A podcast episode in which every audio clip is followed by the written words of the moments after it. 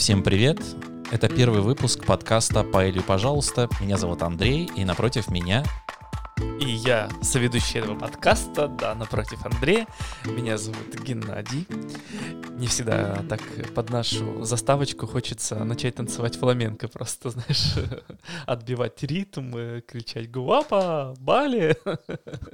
В следующий раз так и начнем. Уверен, да. На самом деле это у нас вторая запись. Первая запись была у нас в качестве интро. Мы представляли... Себя. Да, представляли себя и рассказывали о том, чему будет посвящен весь подкаст. Если вы еще не послушали наше интро, сделайте это, пожалуйста. Но можете не переключаться, и прямо сейчас мы вам расскажем о том, как мы переехали в Испанию физически. В сегодняшнем выпуске вы услышите информацию о том, как добраться из Москвы до Испании, а точнее города Валенсии. Сколько денег потребуется, какие сложности встретятся по пути – да, мы расскажем это все на своем опыте. Этот выпуск будет интересен тем людям, которые думают, как же перебраться в Испанию. Не просто какие документы оформить, немножко не об этом пойдет речь, а как поехать на машине из Москвы в Валенсию. Если вы задумываетесь о европейском путешествии, о европейском трипе, то вам этот выпуск будет очень полезен. Поездка была не спонтанной, планировали заранее, и это необходимо делать всем тем, кто планирует свое перемещение из одной страны в другую на машине. Расскажем, почему. Почему мы поехали на машине? Не потому, что мы так боимся самолетов, хотя я боюсь летать, а потому, что у нас есть собака, у нас есть машина, и вообще, по-моему, это мечта каждого человека пересечь всю Европу на машине. По крайней мере, у нас была... Но и когда желания совпадают с возможностями, конечно, надо их исполнять. Реализовывать. И это тоже. Ну что, Андрей, расскажи, как мы готовились? А в первую очередь для того, чтобы подготовиться к поездке, и поскольку мы ехали с собакой, для нас очень важно было составить, собрать все документы на собаку правильно, поскольку у каждой таможни в разных странах разные требования для перевозки животных. Так, например, для въезда в э, шенгенскую зону необходим международный сертификат. Для перевозки собаки необходимо заранее сделать все прививки, а также собака должна быть обработана от блох и глистов. Не забудьте также про международный ветеринарный паспорт, который нужен собаке, в котором будет написано кличка вашей собаки на а, английском языке для того, чтобы на таможенном контроле могли прочитать. Также должно быть ветеринарное свидетельство по форме номер один. Где его получить, Андрей? Его получают при выезде, его получают за 5 дней до пересечения границы. Стоимость такой справки в Москве 850 рублей. Конечно же, мы заранее привили собаку от бешенства, заранее дали ей все необходимые препараты, медикаменты от вшей, глистов. Да, но надо сказать, что некоторые клиники оказывают услуги, но только платные. Но вот есть государственные, которые делают это все бесплатно, и мы рекомендуем обращаться к ним, поскольку даже перед тем, как мы туда поехали, мы читали информацию в интернете, самые официальные документы без каких-либо проблем выдаются именно в государственных э, ветеринарных клиниках. А зачем нам нужно было ехать в государственную ветеринарную клинику? А для того, чтобы получить вот эту справку, которую потом нужно будет поменять на международный образец. Все так запутано, но, к сожалению, такая вот бюрократия. Вы сначала едете в ветеринарную клинику, показываете, что у вас все прививки поставлены. Вы приезжаете прошу прощения, с экскрементами собачьими, и они их должны проанализировать. Но я вам сразу скажу, мы не привезли с собой кокульки. И они Шеркины. сказали, да у нас такого добра много, поэтому главное, что ваша собака здорова. Нам просто повезло на самом-то деле, поэтому подготовьтесь заранее. Без проблем выдали сертификат, он стоил, слушай, ну, по-моему, рублей 300. Да, да, недорого. Но на самом деле в разные страны разные требования. Вот если вы едете в Ирландию, Великобританию или Швецию, там вообще другие справки и э, параметры для перевозки собаки, поэтому Поэтому уточняйте это все в ветеринарной службе, либо в интернете читайте информацию. Все можно найти в интернете. Так, резюмируем. Значит, получаем справку номер один и едем ее менять на международный образец. Да. Если вы пересекаете границу на самолете, то вы меняете эту справку в аэропорту непосредственно. Мы так делали, когда летели первый раз в Шереметьево. Круглосуточный кабинет работы пограничника, который оформляет вашу собаку, тоже никаких проблем абсолютно нет. И это, кстати, было бесплатно. Но в этот раз мы ехали на машине. И мы нашли э, небольшой пункт э, ветеринарной службы недалеко от нашего дома. Мы обратились к ним, но за эту справку нам пришлось заплатить тысячу рублей, хотя эта справка на самом деле бесплатная, но сами даже сотрудники сказали, что, к сожалению, мы можем ее только продать. То есть бесплатно они знают, что вы можете поехать по такому-то адресу, у них это делается платно. Собака у нас была оформлена по документам. Следующий шаг, на самом деле он даже не следующий, это был предыдущий шаг. Мы прошли ТО на машину. Это тоже одна из услуг э, в любом автосервисе. Это называется техническое обслуживание автомашины для подготовки к поездке на дальние расстояния. Нужно сказать, что у нас хорошая машина. Мы были уверены в том, что мы доедем 4000 километров от Москвы до Валенсии, и у нас BMW X3, новая в принципе, и она всегда была в хорошем состоянии, мы никогда ее не убивали, и поэтому ТО мы прошли достаточно легко, так как мы обслуживаемся у сертифицированного автодилера, то цены там, конечно, высокие, но нам нужно было самое главное качество. Так как мы ведем бюджет нашей поездки, ТО мы не включили, потому что все-таки это подготовка предварительная, да, и она не относится непосредственно к поездке. Машины абсолютно разные, стоимость будет разная, да, и от года выпуска, и от марки модели, и от э, автодилера, который будет делать э, техническое обслуживание. Поэтому эта информация уже будет исключительно индивидуально для каждого. Какой был наш следующий шаг? Это, конечно, построение маршрута. Важным замечанием будет то, что водитель настолько один, и это Андрей. Было важно, чтобы у нас э, ежедневная дорога была не такой дальней. То есть мы рассчитывали примерно на 6, максимум 8 часов. Дорогу мы строили через Google Навигатор. И раньше, в принципе, пользовался я другими навигационными службами, но поскольку у Google появилась возможность сохранять карты в офлайн и без использования интернета пользоваться этой картой, это стало очень удобно.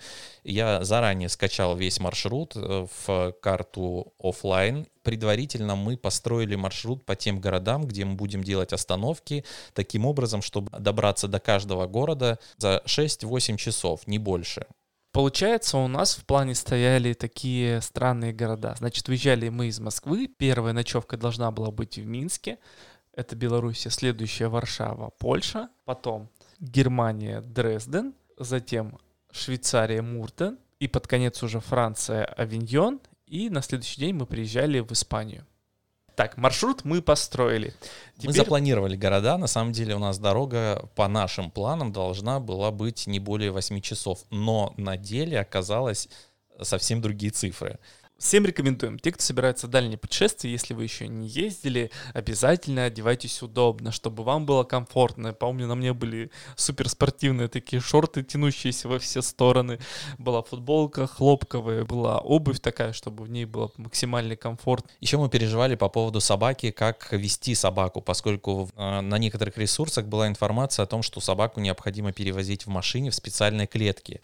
Но мы не могли себе позволить специальную клетку в машину, поскольку мы везли достаточно большое количество своих вещей, продуктов и того, что могло поместиться в наш багажник. И клетка, конечно, занимала бы большое место в этом багажнике, и что не хватило бы нам пространства. Да, собака у нас ехала в специальной люлечке на заднем сиденье. Было достаточно комфортно, и у нас собака хорошо переносит э, поездки. Но в итоге никаких проблем не было ни на одной таможне, поэтому, в принципе, мы сделали для себя вывод, что клетка в машине не обязательно.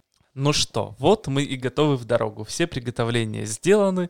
Осталось только сесть в машину, нажать на газ, заправиться и поехать. Первый день мы ехали по плану 708 километров из Москвы до Минска. Выехали мы в 7 утра. Должны были бы раньше, но, как всегда, прособирались, поэтому выехали достаточно поздно. Google нам строил дороги 8 часов. В итоге мы проехали чуть-чуть больше, по-моему, 9,5.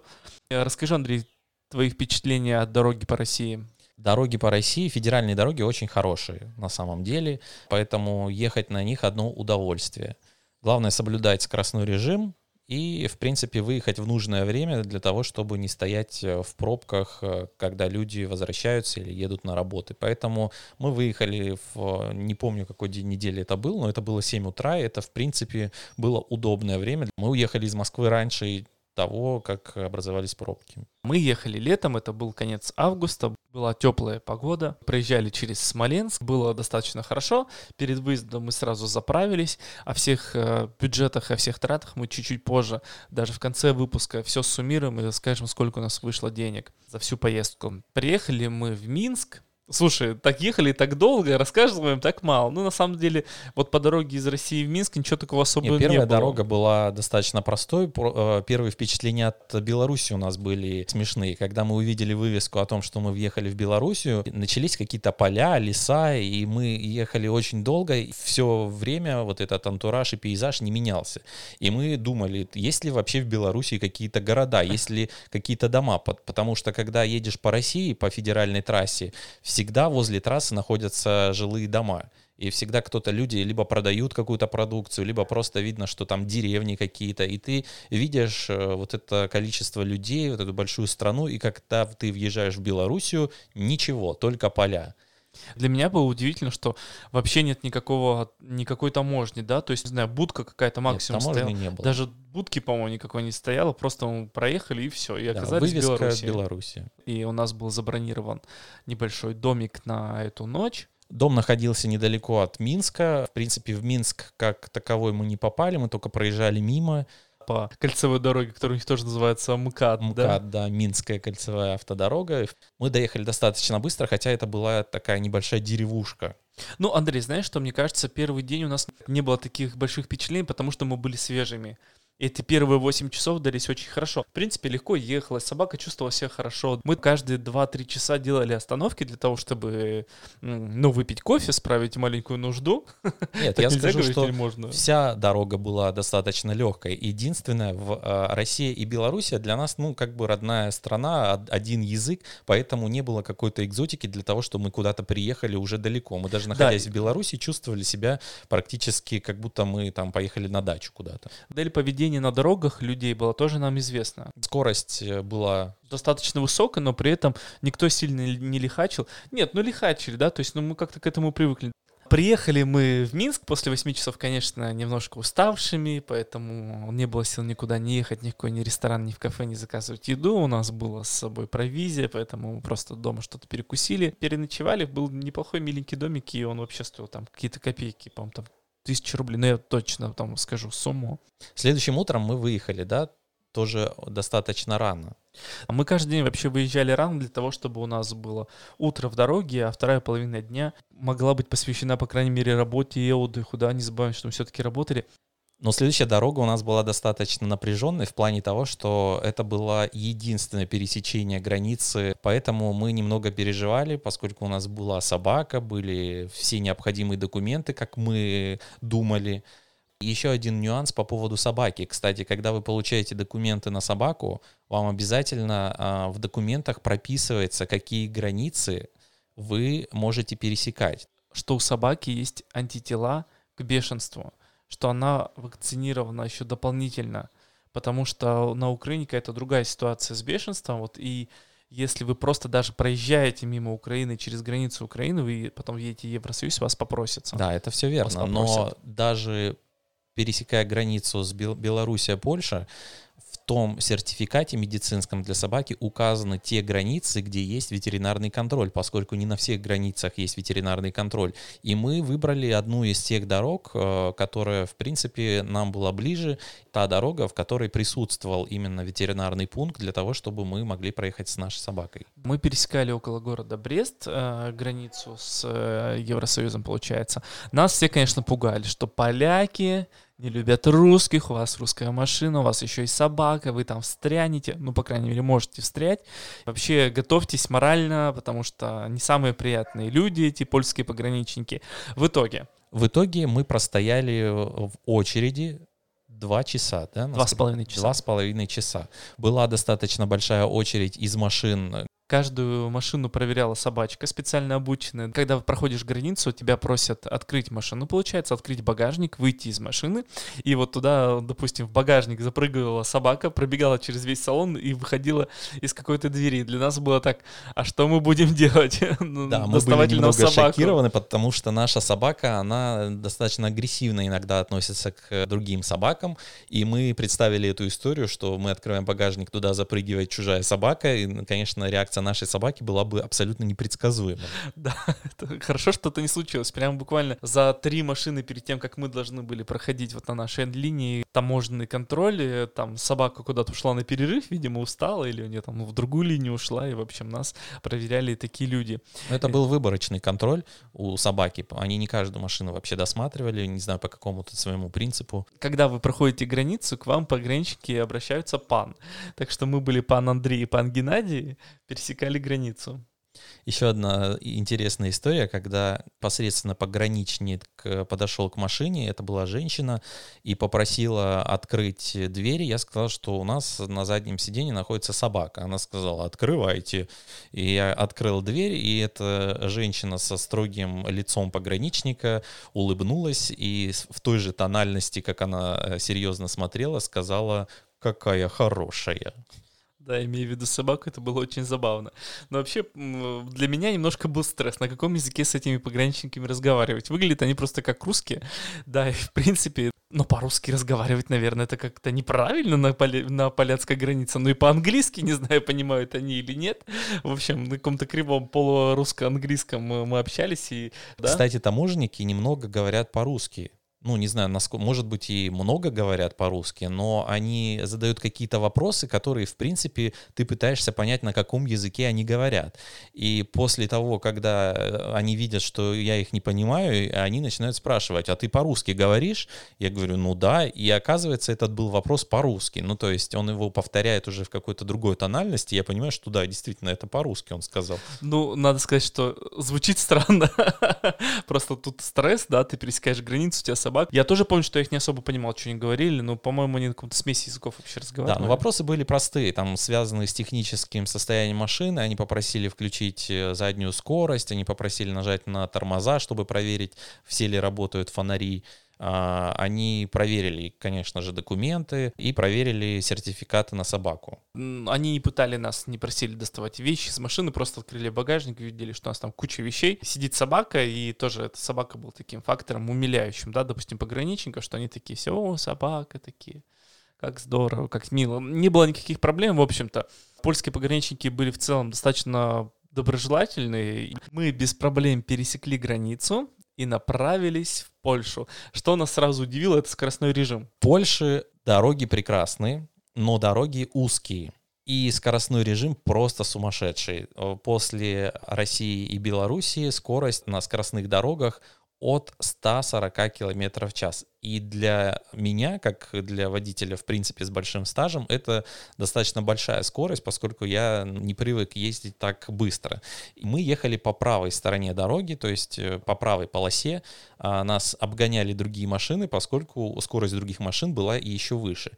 И надо сказать, что скорость была по возрастающей. То есть мы ехали в Москве по России и Белоруссии со стандартной скоростью, положенной для этих стран. Ну, в районе 120, по-моему, да, да Когда заезжали в Польшу, там, значит, скорость была 140 км в час, и когда заезжали в Германию, там скорость уже была без ограничений в Германии на скоростных дорогах, на автотрассах нет ограничений по скорости, есть только рекомендованная скорость 140 км в час. Исключение в том, что в Польше ездят машины эконом-класса, достаточно старые и они не то что ездят, они летят со скоростью там 140-150 км в час. В Германии хорошие машины ездят достаточно быстро, и это как бы не особо ощутимо, и не такой большой стресс. Ну, для меня было, конечно, непривычно, что все летят. Прям действительно после российских дорог это ощутимо сразу прибавили в скорости и прям понеслись. И мы заправлялись и потратили на бензин почти в два раза больше, чем в России.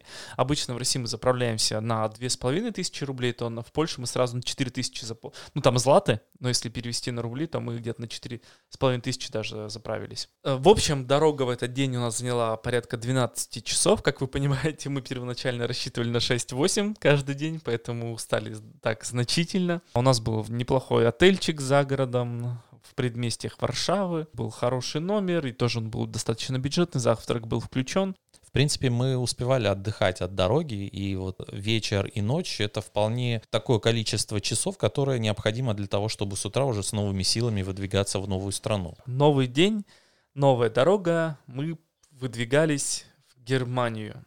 Дороги в Германии становились шире, в отличие от польских дорог, но скорость, как я уже сказал, еще выше мы пересекали Дрезден. Значит, доехали мы из Польши в Германию без каких-либо приключений, заправились еще раз в конце дня и заплатили еще больше, чем в предыдущий день, уже порядка шести с половиной тысяч. Мы доехали достаточно быстро до Дрездена и пошли гулять с собакой. Мы остановились на окраине, и когда мы ходили, мы решили нашу собаку побаловать, искупать ее, и там был такой спуск, и, значит, мы купаем собаку, тут подбегает к нам овчарка, большая такая овчарка, и было смешно, что овчарка реально так испугалась сама чуть-чуть, что, что так, что здесь делают люди, что здесь делают собаки, что с ними вообще тут делать. Притом мы видели только овчарку, но не видели хозяева. Хозяева отпустили собаку без поводка, и она одна подбежала, видимо, в свое место, где она заходит купаться, но там были мы, и она с таким удивленным взглядом посмотрела на нас, повернулась на своих хозяев и ждет какой-то команды, что ей дальше делать. Она прям спросила их глазами, так, что тут, что тут делают люди, что мне делать?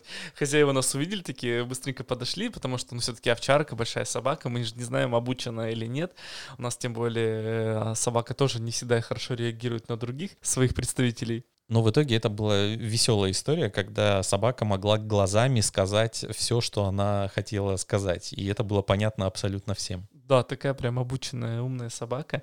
После купания мы пошли в ресторан, там тоже было забавно, мы заказали какую-то еду, можно было сидеть с собакой на террасе, и нас увидели дети, которые были внутри ресторана. Да, они сидели за соседним столом со своими родителями. Там была большая компания, и вся эта орава детей подбежала к нашей собаке и прям, не, не спрашивая, можно или нет, набросились на нее, начали ее гладить. Детям было года 3-4 при том, то есть да, они такие это... маленькие по сравнению с ней. Мы переживали больше за собаку, поскольку мы как бы не знали реакцию, как она будет себя вести в окружении такого количества детей. Ну, собака вела себя хорошо, там один ребенок прямо просто взял на нее сверху, лег такой, так забавно, собака, конечно, хотела спасаться. Ну, в итоге родители этих детей поняли, что слишком много внимания уделяют собаке, мешают нам поесть, поэтому они забрали своих детей. Меня знаешь, что еще по дороге в Германию удивило тогда? Это платные туалеты на заправках, да, то есть везде в России, Беларуси, Польше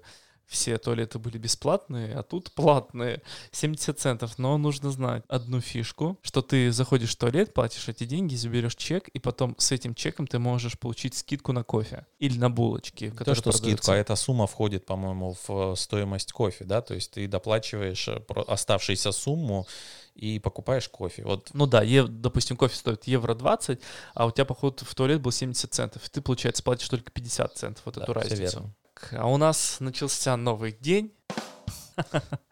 Хорошо, а у нас начался новый день, и мы выезжаем в Швейцарию. И для нас Швейцария была долгожданным отдыхом, потому что у нас там живут родственники, и мы останавливались в Швейцарии на 4 дня. Поэтому мы уже из последних сил, можно сказать, доезжали до Швейцарии. Или у тебя были не последние силы? Нет, это было не последние силы. Единственное, просто это, конечно, радовало о том, что у нас большая остановка, которая продлится не одну ночь, а несколько дней. Это было второе дыхание для того, чтобы продолжить нашу вторую часть длинной поездки. Вообще Швейцария это просто волшебная страна. Когда ты въезжаешь туда, ты видишь, будто бы все обработали фотошопом, как будто бы добавили яркость, добавили контраст. Поля, ну, супер зеленые, небо супер голубое. Все настолько контрастно, все настолько красиво и чисто, что кажется, что ты оказался в другом мире. Давай еще расскажем по поводу машины. Мы заехали на территорию Швейцарии, как у каждой страны есть небольшой пограничный пункт, который, в принципе, все проезжают, поскольку это общая зона Шенгена. И мы также его проехали, хотя некоторые машины останавливаются. И только после мы э, узнали о том, что для въезда в Швейцарию нужно купить специальную наклейку для скоростных дорог. Все скоростные платные дороги в Швейцарии не оборудованы какими-то шлагбаумами, это вот, э, вот этой наклейки достаточно для того, чтобы ты мог пользоваться всеми платными дорогами. То есть до этого, обратите внимание, у нас не было на пути никаких платных дорог, или мы их чудесным образом объезжали? В Швейцарии платные дороги есть, но вот они построены именно таким образом, что э, машины сканируют э, камеры, на наличие вот той самой наклейки, которая дается ровно на год. Клеишь на лобовое стекло, и она стоит совсем недорого, по-моему, там, ну... Ну, она стоит 40, 40 франков, это около 40 долларов, но у них краткосрочных таких наклеек нет. Про эту наклейку мы в тот момент не знали, поэтому мы чудесным образом проехали бесплатно по территории Швейцарии. Да, штрафы не пришли, не знаю почему, не сработали камеры, либо это российские номера не особо восприняли. Хотя прошло время уже достаточно много, и даже с опозданием думал, может быть, придут какие-то штрафы. Но в итоге ничего нет. Еще отличительной чертой швейцарских дорог было наличие большого количества кругового движения. И все, конечно, водят очень аккуратно, машины дорогие, машин на дорогах немного. Было ехать приятно, но достаточно долго. У нас была дол- долгая дорога между Швейцарией и Германией. Продолжаем. В Швейцарии мы провели 4 потрясающих дня. Вы не представляете, насколько они были хорошими. Наша собака была больше всех довольна, потому что там в Швейцарии был еще у нее друг, и вообще было прекрасно. На самом деле, это отдельный разговор, наверное, надо записывать отдельный подкаст, как прекрасная Швейцария, и как было бы здорово там пожить. Но тема другого разговора. Итак, четыре дня пролетели незаметно, мы отдохнули, и у нас осталось впереди всего лишь два дня пути у нас осталась Франция, и э, после Франции мы уже доберемся до Испании. Рассказывай, как мы ехали по Франции. По поводу французских дорог. Во Франции много платных дорог. Платные дороги достаточно дорогие. За один въезд а, по платной дороге мы заплатили 28 евро, по-моему. Да, все верно. И это не была очень долгая дорога, это была обычная, в принципе, дорога, но... Ну, на протяжении там 3-4 часов. То есть ничего особенного, и она никак не отличалась. Пидстопы как бы более оборудованы, то есть вы заезжаете на заправку, сначала заправляетесь, и там есть магазинчики небольшие, и зона со столиками, со стуликами, с беседочками, в тенечек. Мы ждали возвращения во Францию, потому что на самом деле во Франции мы уже были, и мы наметили остановку, ночевку в городе, который называется Авиньон. Чем знаменит этот город, Андрей? наличием папского дворца. На самом деле мы были в Авиньоне, это прекрасный город, вообще сказочный, исторический, столько всего красивого и невероятно необычного, что мы решили построить нашу дорогу именно через этот город. И, внимание, при бронировании номера мы взяли небольшой, недорогой отель. Еще э, скажу когда ты путешествуешь с собакой, количество отелей уменьшается. То есть ты не можешь выбирать просто те отели, которые тебе нравятся, ты выбираешь те отели, в которых есть возможность останавливаться с животными. И да, в нашем номере не было туалета. Нет, туалет был общий, это не был пятизвездочный отель. Это был обычный хостел. Да, и на самом деле это был ужасный хостел, там была куча дальнобойщиков, была какая-то ужасная аудитория. В общем, ребята, когда вы бронируете отель во Франции, очень сильно обращайте внимание на то, какой экстерьер у этого отеля, да, в какой местности он расположен, посмотрите по Google картам, потому что все можно было предусмотреть и забронировать номер в другом отеле. Но что было, то было, на самом деле мы переночевали и пускай это будет такой опыт, никогда больше мы в этот отель не Просто вернемся. мы раньше уехали, пораньше встали, пораньше уехали и позавтракали где-то на заправке, по-моему. Да, это чуть ли не, не рассвет был, и было потрясающе, на самом деле. Было чуть прохладненько, где-то градусов 20. И заправка была прекрасная, то есть мы там заказали кофе и французскую выпечку, было очень вкусно, была отличная погода и было хорошее настроение. Вот мы уже добрались до Испании. Ура, ура! Въехали, и сразу бросилось в глаза то, что на дорогах почти нет машин. Не только нет машин, а температура стала зашкаливать. Да, у нас у собачки в середине дня у нас Шерри начала поджимать лапки, потому что был очень горячий асфальт, когда мы выходили на пидстопы. И, конечно, было жарковато, то есть уже где-то было 35 градусов. Но это было непредсказуемо, потому что мы в машине ехали в комфортных температурных условиях, у нас был кондиционер. Только на остановках мы ощущали всю прелесть лета и солнца Испании. И уже вскоре показалось море, и было просто потрясающе. Подведем небольшой итог этого путешествия. Мы доехали за сколько дней? Получается, один день была Россия, Белоруссия, второй день была Белоруссия, Польша, Польша, Германия, четвертый день Германия, Швейцария, вырезаем, пятый день Швейцария, Франция, шестой день Франция, Испания. Итак, шесть дней понадобилось для того, чтобы доехать нам из Москвы в Валенсию. Но, имейте в виду, у нас был четырехдневный перерыв, то есть суммарно 10 дней. Каков бюджет путешествия? Еще раз будет, ты поехал по такому маршруту?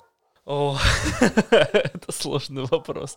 На самом деле не знаю, потому что, в принципе, это было классное приключение, очень интересное. Как очень интересно? По большому счету, это убийство одной недели, да? Ты просто смотришь, что вокруг тебя происходит, вертишь головой. Я-то при том еще не, вообще не уставал, ну, при том, что меня укачивает в машине, но ты просто смотришь на меняющиеся вокруг тебя декорации, да? Дома становятся более европейского стиля, дороги такие же, да, но за окном более аккуратно, как бы более-менее. Не знаю, я... Если была бы такая необходимость, вот, допустим, из Валенсии в Москву обратно поехать, да, поехали бы, почему нет? Но специально, наверное, нет. Все-таки это недели жизни просто так. А ты? А я спустя год э, с той поездки сказал бы, что я бы с большим удовольствием еще раз бы поехал. Ты маньяк. Нет, мне очень понравилось. На самом деле, даже сейчас, вспоминая поездку, было просто потрясающе. Итак, наш бюджет. Э, больше всего денег мы потратили на бензин. Андрей озвучит Водитель, давай. В каждой стране мы заправлялись всего по одному разу. Первая заправка была в Москве. Этой заправки хватило для того, чтобы мы добрались до Беларуси. Заплатили мы 2700 рублей. Следующая заправка была уже в Беларуси, и мы заплатили такую же сумму, 2700 рублей. Этой заправки хватило для того, чтобы мы добрались до Польши. А в Польше мы заплатили 4600 рублей. В Германии стоимость бензина значительно дороже, чем в России, но незначительно дороже, чем в других европейских странах. В итоге мы заплатили 95 евро, что, в принципе, практически в два раза больше, чем мы обычно платим в России за тот объем бензина. В Швейцарии стоимость бензина практически такая же, как в Германии. 83 франка — это в среднем 90 евро. Поскольку мы заправлялись на разное количество оставшегося бензина, можно сказать, что плюс-минус э, цена такая же, как и в Германии. Во Франции стоимость бензина 88 евро за полный бак. Доехав до Испании, мы заправили бензин на 55 евро, поскольку у нас еще оставался часть бензина от э, поездки из Франции. Общая стоимость бензина составила 33 тысячи рублей, то есть это самая большая трата за эту поездку. Жилье у нас было значительно ниже по расходам. В Минске мы заплатили за ночь 2000 рублей, в Польше 2600, в Дрездене 3200 и в Авиньоне 3700. То есть все шло по возрастающей. В Швейцарии мы, разумеется, не платили, потому что останавливались у родственников. Всего жилье у нас обошлось в 11 500 рублей. И на что мы еще потратили деньги? Потратили деньги на платные дороги. Во Франции мы платили три раза. А, сначала 2200, потом 750 рублей, потом 1800 и в итоге мы за французские дороги заплатили 4700 рублей. В Испании у нас было две платные дороги. Одна от границы Франции до Барселоны и от Барселоны до Валенсии. 2500 и 2800 соответственно. За две страны мы заплатили 10 500 рублей. Но хороший бонус. А в этом году в Испании часть платных дорог просто отменили поскольку прошло там энное количество лет, которое рассчитывала строительная компания за постройку платных дорог, и в этом году закончился тот период, когда перестали брать деньги. Можно было бы вычесть 2800 рублей, то есть, в принципе, не такая маленькая сумма. И на еду мы заложили порядка 7000 рублей, то есть, в принципе, у всех разные, конечно, потребности, но у нас и собака была, и мы, в принципе, не так, чтобы экономили на еде и на заправках стоимость достаточно высокая провизия, поэтому вот за неделю 7 тысяч рублей. Всего за всю поездку мы потратили 61 550 рублей. Как ты считаешь, Андрей, это дорого или дешево? Ну, учитывая, что мы взяли с собой собаку, это, во-первых, комфорт, не было ограничений по количеству перевозимого веса, И это большое преимущество нашей поездки. В принципе, оно стоит того. Да, разумеется, на самолете было бы дешевле. Бронировали вот два взрослых человека и собака, то у нас ушло бы, ну, даже в сезон, да, в августе 25 тысяч рублей, да, да. в среднем. Самолет это и время, но поездка на машине это некое приключение, которое, в общем-то, останется на всю жизнь. И мы без стресса перевезли собаку, что самое главное, и перевезли машину. А как мы ее растамаживали, это отдельная история. Что вам хочу сказать? Большое спасибо, что вы послушали наш, как оказалось, первый выпуск подкаста «Паэлью, пожалуйста». С вами были Андрей и Геннадий. Большое спасибо за то, что слушали. Подписывайтесь на нас, слушайте наши следующие выпуски. В следующем выпуске мы расскажем вам о том, какие виды виз существуют, о том, как заехать в Испанию легально и остаться здесь нелегально, а потом получить такие вид на жительство. Есть разные способы э, нахождения на территории Испании, про это мы поговорим, есть плюсы и минусы, поэтому если вас это интересует, будем рады, что вы будете с нами.